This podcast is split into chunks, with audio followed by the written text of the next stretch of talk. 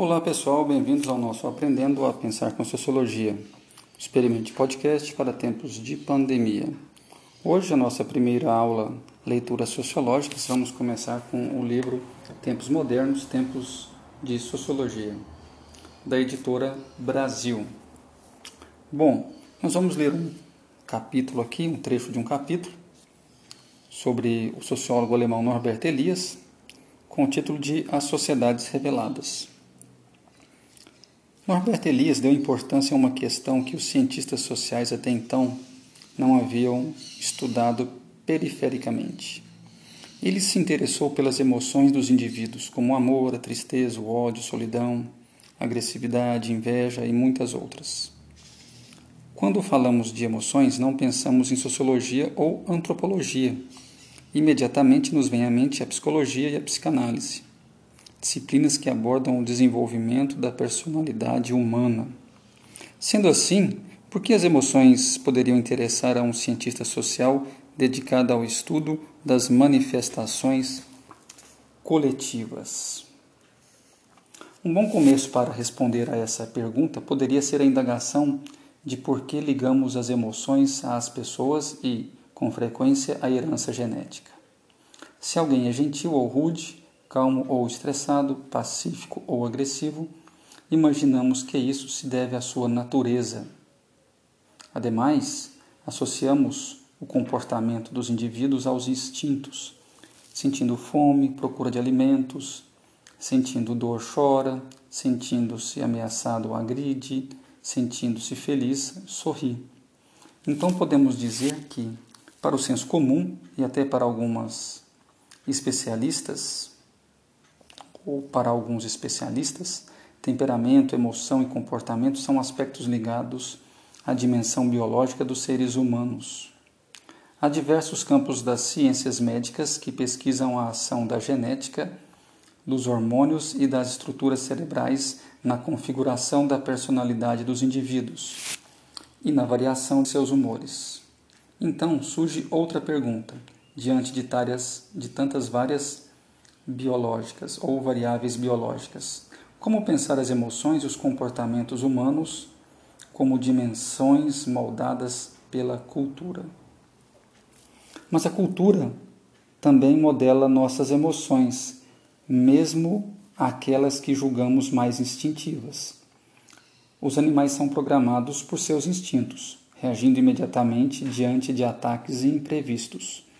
Os seres humanos, no entanto, são capazes de domar seus instintos, chegando a limites extremos. Nós, por exemplo, ainda que famintos, somos treinados para esperar pela hora da refeição em uma festa de casamento, pois a comensalidade tem uma importância social e estabelece um momento convencionado para nos alimentarmos. Falamos em instinto sexual, mas tomamos conhecimento de monges celibatários no Tibete com absolutos controle diante desse instinto.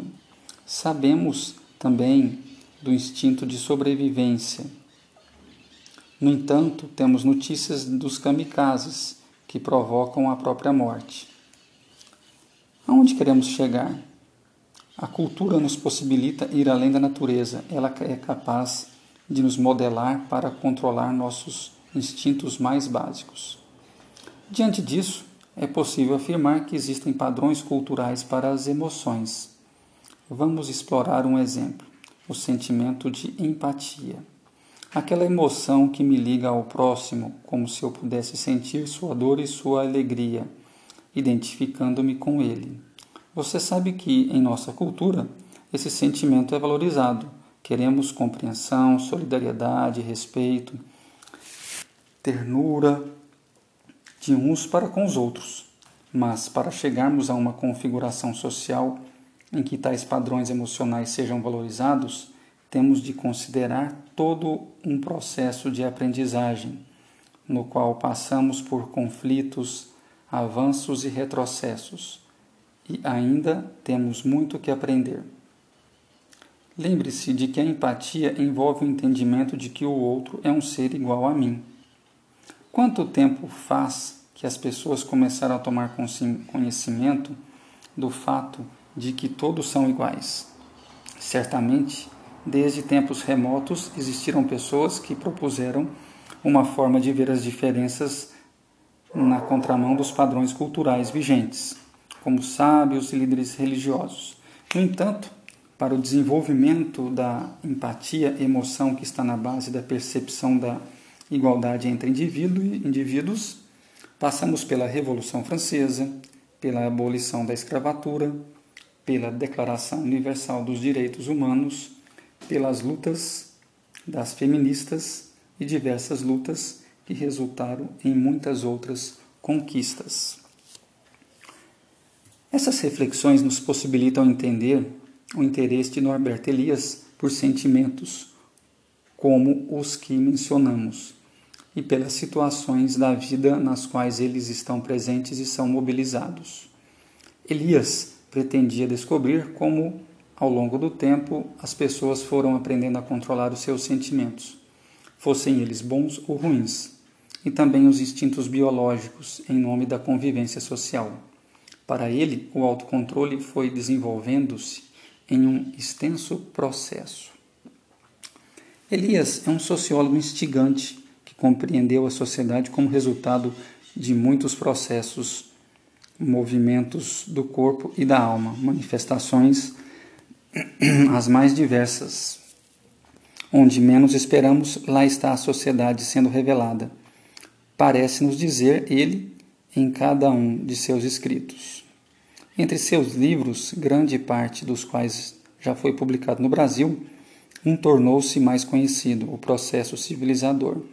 Nessa obra, em dois volumes, esteja sua tese fundamental, principalmente no primeiro deles, subintitulado Uma História dos Costumes.